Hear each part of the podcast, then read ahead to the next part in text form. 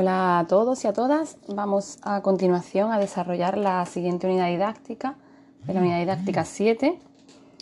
Eh, trata sobre las aguas residuales. Bueno, entonces para esta unidad me gustaría que, que refrescarais un poquito la memoria, ¿vale? Tiraréis un poquito de recuerdo de todo lo que eh, nos contaron, todo lo que vimos, todo lo que olimos, todo lo que sentimos, ¿vale? Cuando hicimos la salida a, la estación depuradora de aguas residuales, a la EDAR del Peñón del Cuervo. ¿Vale? Eh, muchos conceptos del tema eh, vais a ver que os van a ir sonando de lo que allí pudimos mm, ver y pudimos escuchar, ¿vale? Todo lo que nos contaron. Entonces, eh, eso que lo tengáis por ahí un poquito fresco, ¿vale? Ahora voy a haceros un pequeño esquema de cómo vamos a desarrollar el tema, ¿vale? Y empezaremos con el primer bloque. Bueno, pues este tema, ¿de qué va a tratar? Pues va a tratar de las aguas residuales, ¿vale?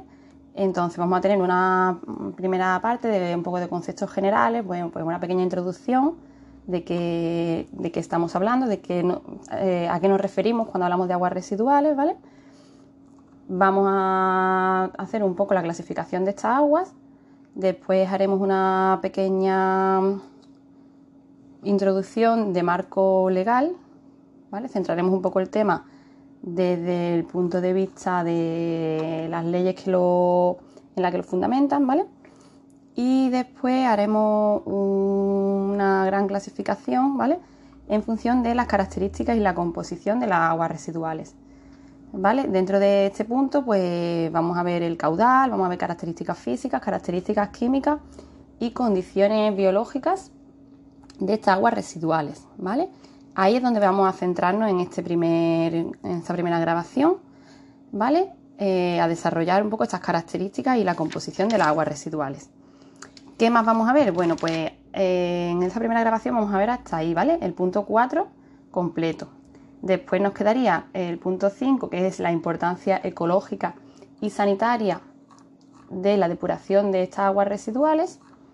Después nos quedaría el punto 6, que son los métodos de evaluación de las fuentes de contaminación del agua. Eh, después tendríamos el sistema de evacuación alcantarillado. Después el sistema de depuración de aguas residuales, que ahí es donde más nos vamos a extender, ¿vale? Eh, porque bueno, vamos a ver las diferentes formas de depuración dependiendo de eh, qué tipo de agua tenemos, ¿vale? Y vamos a ver, bueno, pues dentro de ese circuito de depuración, pues cada una de las fases, su porqué, ¿vale? Y eh, su procedimiento. Bueno, después ya veremos en el punto 9, que es el destino final de las aguas residuales depuradas y la reutilización de los fangos que hemos ido generando en estos procesos.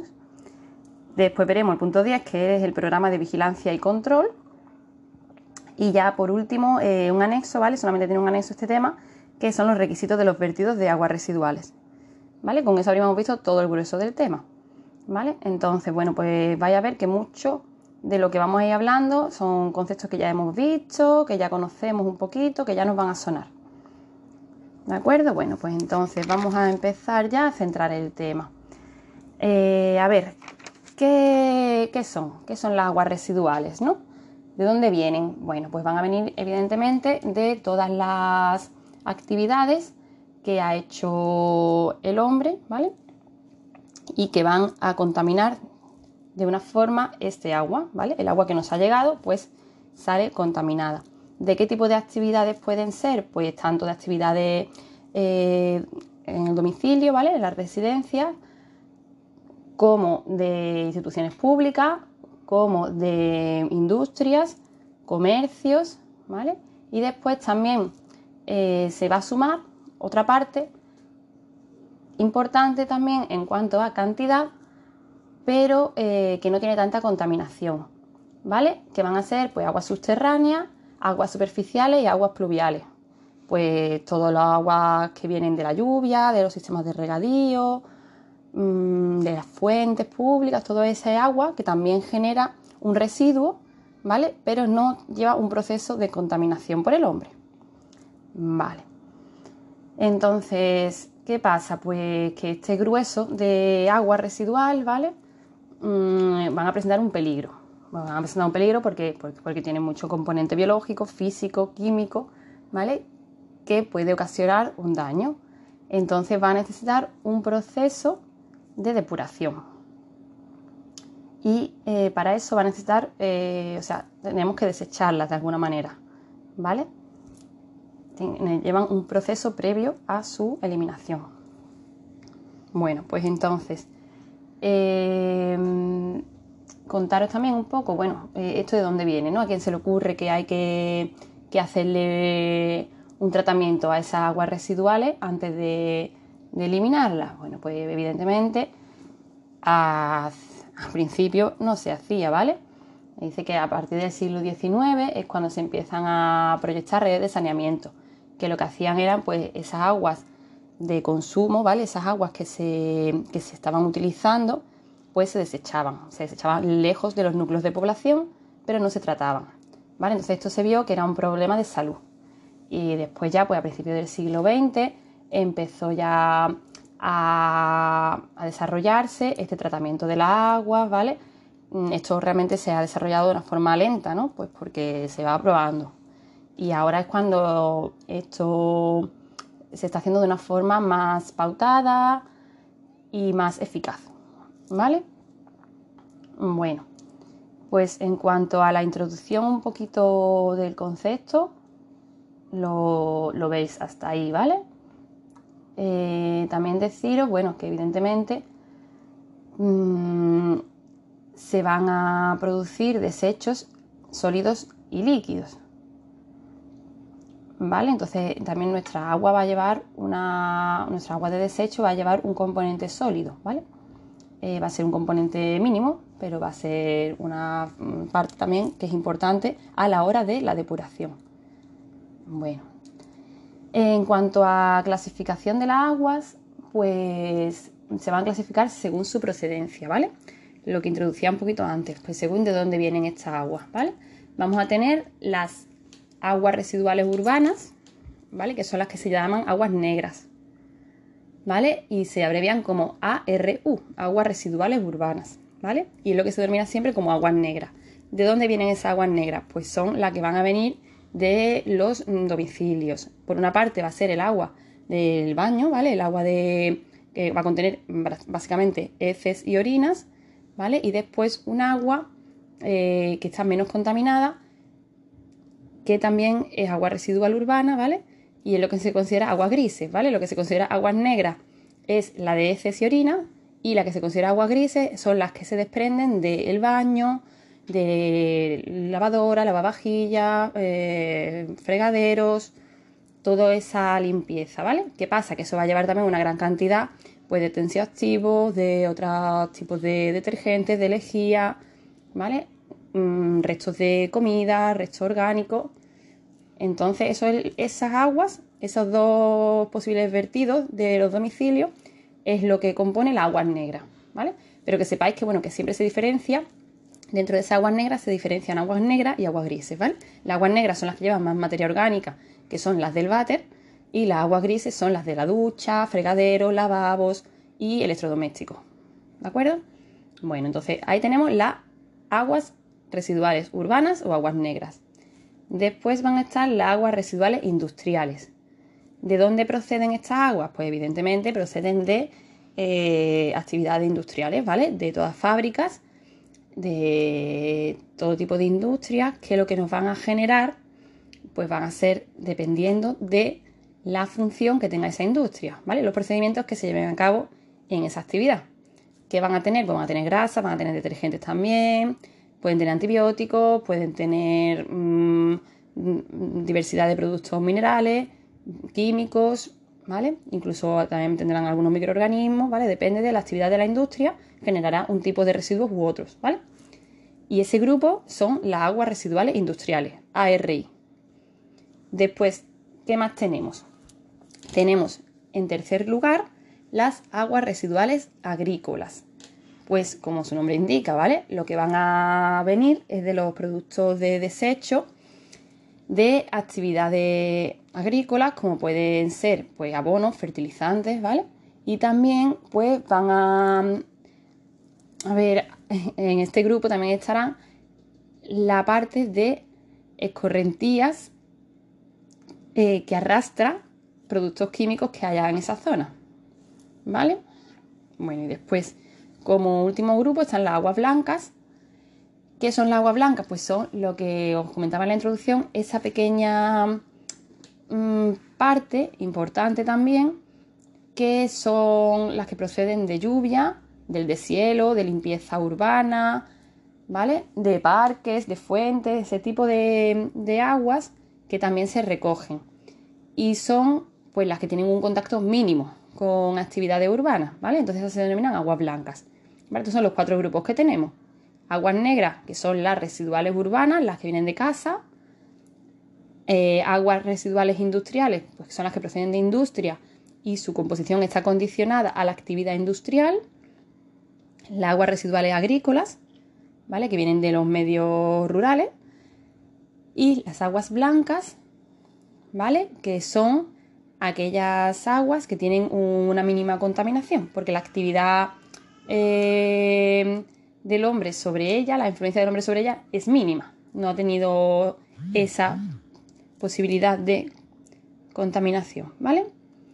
Bueno, pues hasta aquí tenemos el origen y la clasificación.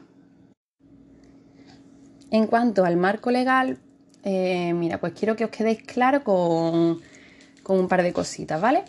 Por una parte, pues que nuestra Constitución española, ¿vale? Del 1978, todo el mundo lo sabe, pues eh, en nuestra Constitución española, en el artículo 45, ya se refleja, ¿vale? Que los poderes públicos tienen que velar por la utilización racional de todos los recursos naturales, los cuales, por supuesto, incluyen el agua, ¿vale? Que es el recurso natural más importante, ¿no?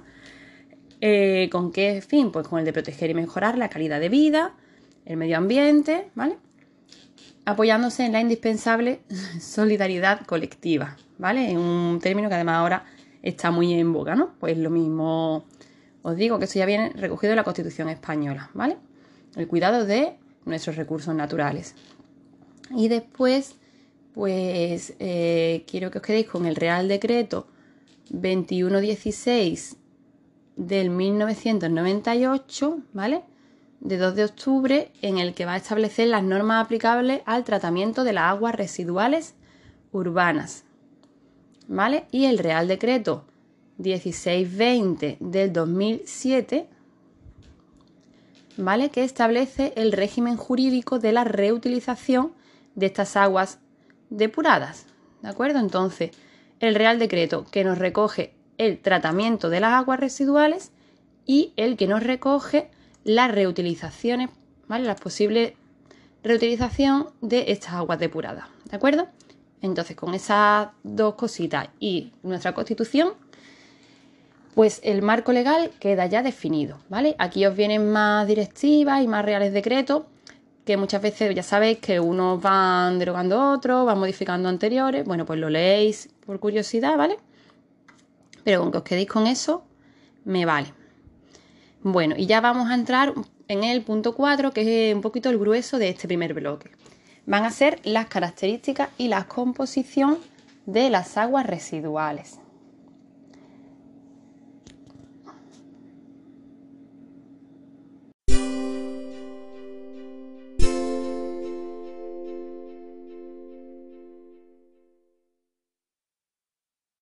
Una vez que se exponen a calcinación, si estos sólidos eh, van a ser fijos o volátiles. Eh, fijos es que ante una calcinación de una hora van a mantenerse, van a permanecer ahí, ¿vale? Y los volátiles es que tras una calcinación de una hora van a evaporizarse, ¿vale? Esa es la clasificación de los sólidos que pueden aparecer en el agua residual. De acuerdo. Entonces nos queda claro, ¿vale? Los parámetros que hemos visto de características físicas de las aguas residuales. Temperatura, color, olor, turbidez, conductividad y presencia de sólidos. ¿De acuerdo? Esos seis parámetros a tener en cuenta. En cuanto a características físicas.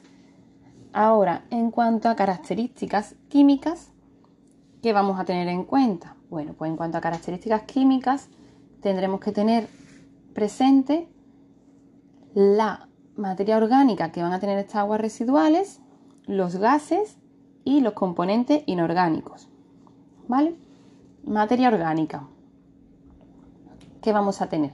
Bueno, pues sabemos que la materia orgánica mm, se va a ser la parte mayoritaria en cuanto a la fracción sólida de estas aguas residuales, ¿vale? Y normalmente pues va a estar mm, compuesta por excretas humanas. ¿Qué componentes orgánicos vamos a tener? Pues van a ser carbohidratos, proteínas, aceites y grasas, tensioactivos y plaguicidas. Eh, carbohidratos, pues normalmente van a, proceder pues, de las excreciones humanas, también de restos de alimentos, ¿vale? Van a ser azúcares, almidones.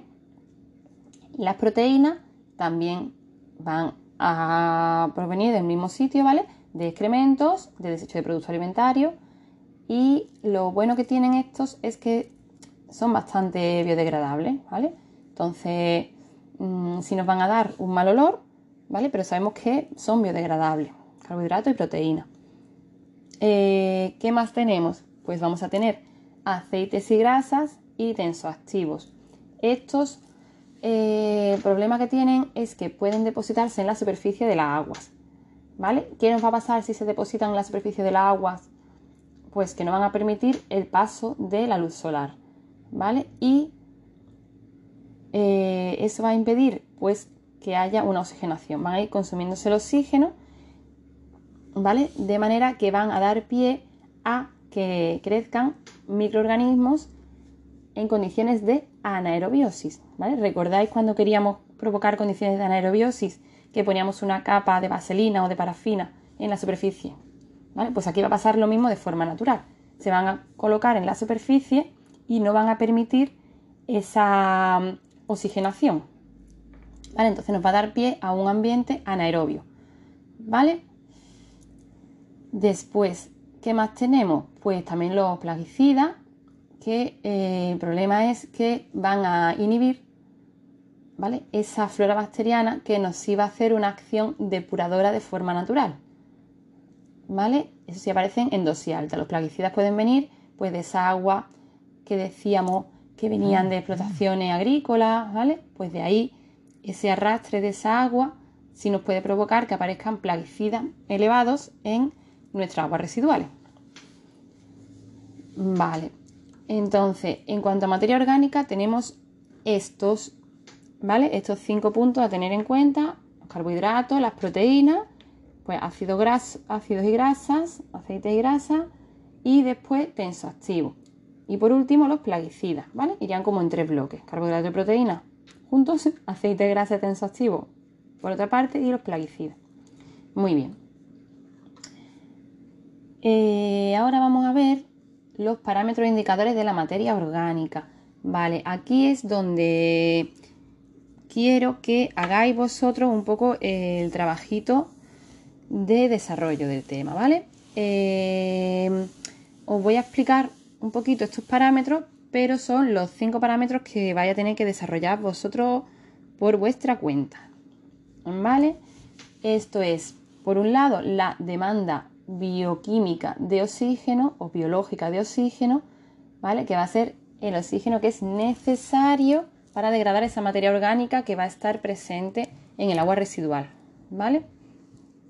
Esta prueba se va a realizar o durante tres días o durante cinco días. Antes hemos visto que era durante cinco días para medir esa unidad que os he comentado, ¿vale? Que son los habitantes equivalentes. ¿Vale? Medíamos la demanda bioquímica de oxígeno en cinco días pues se puede realizar la prueba a 3 o a 5 días, ¿vale? Después la demanda química de oxígeno, de QO, ¿vale? La cantidad de oxígeno necesario para oxidar la materia orgánica, ¿vale? Entera para degradarla, aquí lo que vamos a hacer es para oxidarla y vamos a usar un oxidante químico. Vale, te dice a 150 grados durante 2 horas, te da algunas pistas, ¿vale? Pero bueno, lo vamos a desarrollar un poquito más, lo vais a desarrollar un poquito más. Y después tenemos carbono orgánico total, ¿vale? COT, lo que mide es la cantidad total de carbono procedente de la materia orgánica. ¿vale? Lo hace por una oxidación selectiva del carbono orgánico. ¿Vale? Te dice un poquito también cómo se hace la prueba, pero también lo, lo leéis, ¿vale? Que va a dar un poco la pista y lo desarrolláis un poquito más. La demanda total de oxígeno y la demanda teórica de oxígeno. ¿Vale? Entonces, estas cinco pruebas son las que quiero que desarrolléis. No hace falta que lo que os tendáis mucho, ¿vale? Ni que hagáis aquí una tesis de cada prueba. No, simplemente pues explicar un poquito en cada prueba y para qué se hace, ¿vale?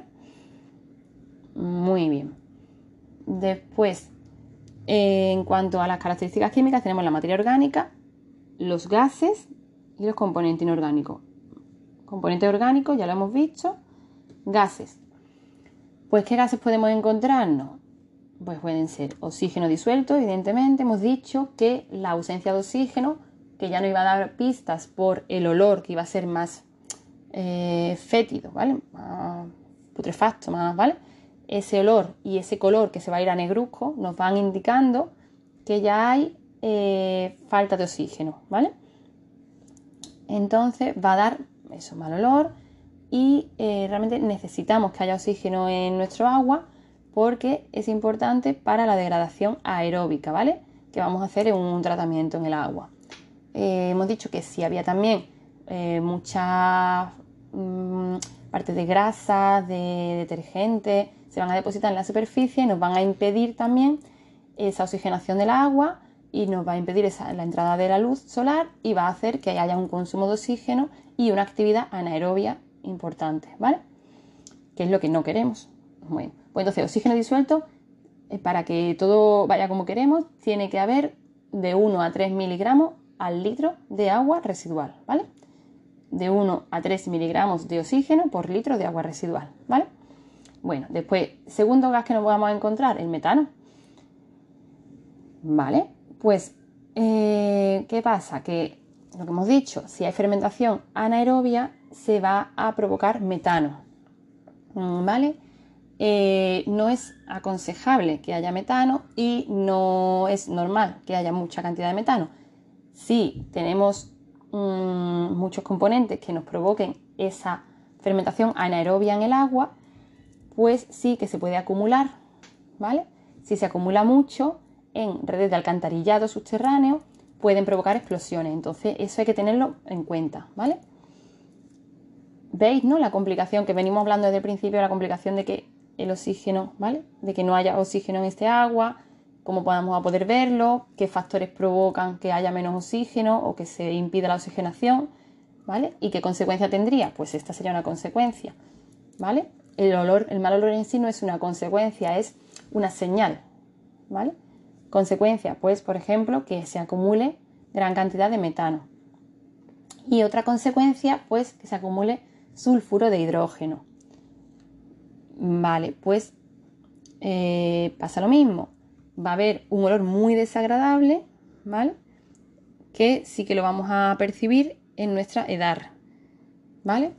Entonces, estos son los posibles componentes eh, gases de, la, mm, de nuestra agua residual, ¿vale? El oxígeno, que sí que lo queremos, sí que queremos que haya oxígeno disuelto, y si no hay suficiente cantidad de oxígeno disuelto, que va a provocar fermentación anaerobia, que nos puede provocar metano y sulfuro de hidrógeno, ¿vale? Muy bien. Eh, en cuanto a los gases, esto. Y ahora en cuanto a eh, componentes inorgánicos, pues, ¿qué vamos a ver en cuanto a componentes inorgánicos?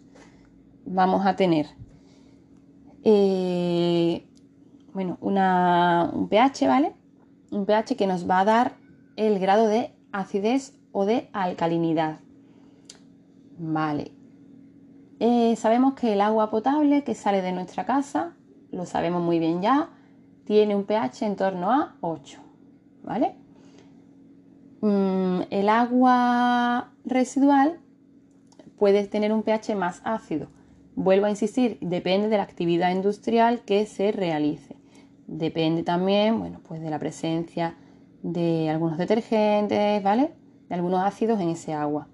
El pH puede oscilar de 6 a 9. Eso es óptimo, ¿vale? No hay problema en que el agua residual esté a un pH de 6 ni esté a un pH de 9. Ahí vamos bien, ¿vale? La alcalinidad, ¿qué va a indicarnos? Pues que haya mucha cantidad, ¿vale? De carbonato, de bicarbonato o de hidróxido, ¿vale? La eh, mayoritaria concentración de unos productos ácidos, unos productos básicos en el agua residual nos va a provocar que el pH baje de 6 o suba de 9. ¿Vale? A ver si así lo entendemos, ¿no? Bueno, después, ¿qué otro parámetro tenemos que tener en cuenta? Pues el potencial redos. ¿Qué es? El potencial redos va a ser la mm, capacidad para liberar, ¿vale? Para oxidar o para captar, para reducir, ¿vale? Los electrones. Mm, tenemos que tenerlo en cuenta también, ¿vale? Porque tenemos que saber qué está pasando en ese agua residual, ¿vale? Después, la presencia de nitrógeno. Mm, ¿De dónde viene el nitrógeno? ¿Por qué hay nitrógeno en esta agua residual, no? Pues pues porque vamos a tener, hemos dicho, tenemos una parte de excremento humano, de mm, resto de alimentos, ¿vale? Proteína. Bueno, entonces, ¿qué va a pasar con este nitrógeno? Pues que eh, nos puede dar, ¿vale? Se va a ir degradando, se va reduciendo y va a generar amoníaco. Este amoníaco, con el tiempo, ¿vale? Se oxidará y nos va a dar lugar a nitratos, bueno, primero a nitritos, ¿vale? Y esos nitritos finalmente nos darán lugar a nitratos, ¿vale?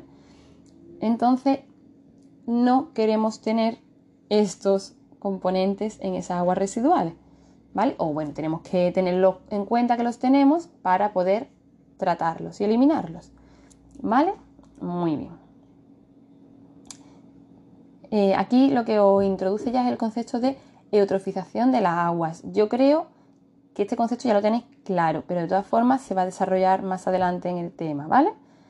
Tenemos que tener en cuenta, ¿vale? Que esta presencia de nitrógeno, sobre todo la presencia final de nitritos nitratos es lo que nos puede provocar eh, un problema en esa eutrofización del agua, que es bueno, ¿vale? Que, que tiene que darse, ¿vale?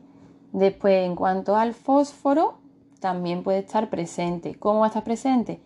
Pues en forma de fosfatos de algunos detergentes. ¿Qué nos va a generar? Pues espumas, ¿vale? Y nos va a provocar también pues una una mm, complicación, ¿vale? Para nuestro proceso de depuración. En cuanto a cloruros, también proceden de los excrementos humanos y también pueden proceder de que haya eh, infiltración de zonas marinas, ¿vale? En zonas de costa. ¿Vale? Hemos dicho que también se recoge un agua eh, superficial, ¿no? Esta agua superficial puede provenir de, influencia marina. Entonces puede tener también mayor eh, cantidad de cloruros. ¿Vale? Hay que tenerlo en cuenta cuando, pues, cuando las concentraciones sean muy altas. El azufre. El azufre ya lo hemos visto mm, en, la presencia de gases, pues hemos visto que el azufre, la presencia de azufre, puede indicarnos que ahí haya fermentación anaerobia. ¿Vale? ¿Por qué? Porque va a haber sulfuros y nos va a dar ese olor, mal olor, ¿vale? Olor pútrido. Y después también podemos tener presencia de metales pesados y de arenas, ¿vale? Estos metales pesados normalmente van a ser de zonas en las que haya una actividad industrial, como os he dicho anteriormente. Eh, ¿Hay que tenerlo en cuenta? Sí, hay que tener en cuenta qué actividad industrial se lleva en la zona, qué tipo de concentración de metales nos puede provocar, ¿vale? y si son muy altas hay que tener presente que son bioacumulables, ¿vale? No se degradan. Entonces, eso hay que mm, tenerlo en cuenta, ¿de acuerdo? Y las arenas, que también se pueden presentar, nos van a provocar una turbidez, ¿vale? Eh, normalmente van a ser sedimentables y van a dar al final eh, resultado a unos lodos que vamos a poder reutilizar. Simplemente hay que tener en cuenta que puede haber arenas y que hay que tratarlas ¿vale? de una manera determinada para que nos den esos lodos reutilizables. ¿vale? Muy bien. Entonces ya estamos terminando en componentes inorgánicos y después en cuanto... Aquí hemos terminado las características químicas, ¿vale? Que son las materias orgánicas, gases y componentes inorgánicos. Y ya, último punto que vamos a desarrollar ahora, son los componentes biológicos, ¿no? Las características biológicas de estas aguas residuales. ¿Qué va a pasar aquí? Pues que tenemos que tener presente que eh, puede haber muchos organismos patógenos en estas aguas, ¿no? Eh, sabemos de dónde vienen y sabemos que pueden arrastrar muchos patógenos. Vale, entonces, ¿esto mm, es grave? Sí, es grave. ¿Por qué? Porque aparte de que lo arrastran, van a permanecer un tiempo, ¿vale? En este agua, van a permanecer en los lodos que han sedimentado, van a permanecer en los terrenos que hayamos regado, con esta agua, ¿vale? Entonces son ahí una fuente importante de enfermedad. Eh, ¿Qué organismos pueden contener estas aguas residuales? Pues pueden contener virus, pueden contener bacterias, hongos, algas, protozoos y diferentes tipos de gusanos. En cuanto a virus, pues os pone como un poquito ejemplos de cada tipo de, patógeno posible, ¿vale? En cuanto a virus, pues por ejemplo, eh, vamos a tener Mm, algunos que van a ser simplemente una diarrea, una, ¿vale? Otros van a desarrollar enfermedades más graves, ¿vale? Pues por ejemplo, tenemos la hepatitis A, ¿vale? En cuanto a bacterias, ¿qué bacterias vamos a encontrar en el agua? Aquí ya, mm, ya hemos visto unas pocas en el laboratorio, ¿vale? Aquí te cita pues la Escherichia coli, Shigella, la Salmonella, ¿vale? Alguna esas son como más eh, frecuentes en aguas de, pues, de, consumo y tal, ¿no? Que tenemos, por ejemplo, pues en aguas que vengan procedentes de hospitales, pues ahí podemos tener Mycobacterium tuberculosis, ¿vale? Eh, otro agua a lo mejor que vengan, eh, o sea, que en sí no las transmite el agua, pero sí las ratas de alcantarillas que sean portadoras de alguna agua, ¿vale? De, alguna, de algunas bacterias, ¿vale? Eso también tenemos que tenerlo en cuenta. Después, eh, hongos pueden mm, desarrollar, formarse hongos, ¿vale? En, en estas aguas residuales y nos van a entorpecer la sedimentación de fangos. Mm, después tenemos también algas. Vimos también en la salida que hicimos a la etapa de allí de Teatinos, ¿no? Sí, vimos lo de las algas, ¿no? Allí le habían, habían dicho que las algas eran un problema muy frecuente en esas aguas. Las algas pueden crecer en aguas que tengan fósforo y nitrógeno y dándole eh, la luz solar. Allí lo que habían hecho es ponerle un techito a la zona en la que se acumulaban las aguas, de manera que le impedían el paso de luz solar, ¿vale? Porque habían detectado ese problema, habían detectado que crecían de forma muy frecuente algas y al quitarle la luz solar pues ya estaban impidiendo un poco ese crecimiento. ¿vale? Pero en medios en los que sean ricos de fósforo y de nitrógeno, frecuente el crecimiento de algas. Eh, ¿Qué pasa con si hay algas? Pues que nos van a provocar, van a entrar a formar parte de esa fase sólida, ¿no? Van a tener más eh, problemas pues para pasar por determinados desagües, ¿vale? Después, eh, protozoos, pues muy frecuente, las amebas, ¿no? Por ejemplo, es muy frecuente, ¿no? El tema de las amebas en agua y la Giardia lambia también. ¿Y que van a provocar? Pues eh, enfermedades que pueden ser más graves o más leves, dependiendo, ¿vale? Y que van a darse tanto en animales como en humanos. Y después diferentes tipos de gusanos. Mm, lo que se va a transmitir realmente es estos, los huevos o las larvas de esos gusanos, ¿vale? Van a estar en el agua presente. Eh, ¿De dónde van a provenir? Pues de heces de animales o de humanos, ¿vale? Entonces, ¿qué tenemos, por ejemplo? Pues tenias, eh, hay algunas más leves, ¿no? Pues la lombriz de los niños, por ejemplo, también es frecuente, ¿vale? Eh, y nos van a dar pues algunas molestias intestinales y otras van a dar ya complicaciones más graves, incluso afecciones hepáticas, ¿vale? Entonces, bueno, pues también hay que tener en cuenta esa presencia, ¿vale? El mintos eh, simplemente lo que significa es eso, gusanos. ¿Vale? Bueno, pues con estas características biológicas de las aguas residuales terminaríamos la primera parte del tema, ¿vale? Eh, empezaríamos la siguiente grabación por el punto 5, importancia ecológica y sanitaria, ¿vale? Hemos terminado aquí de desarrollar el punto 4.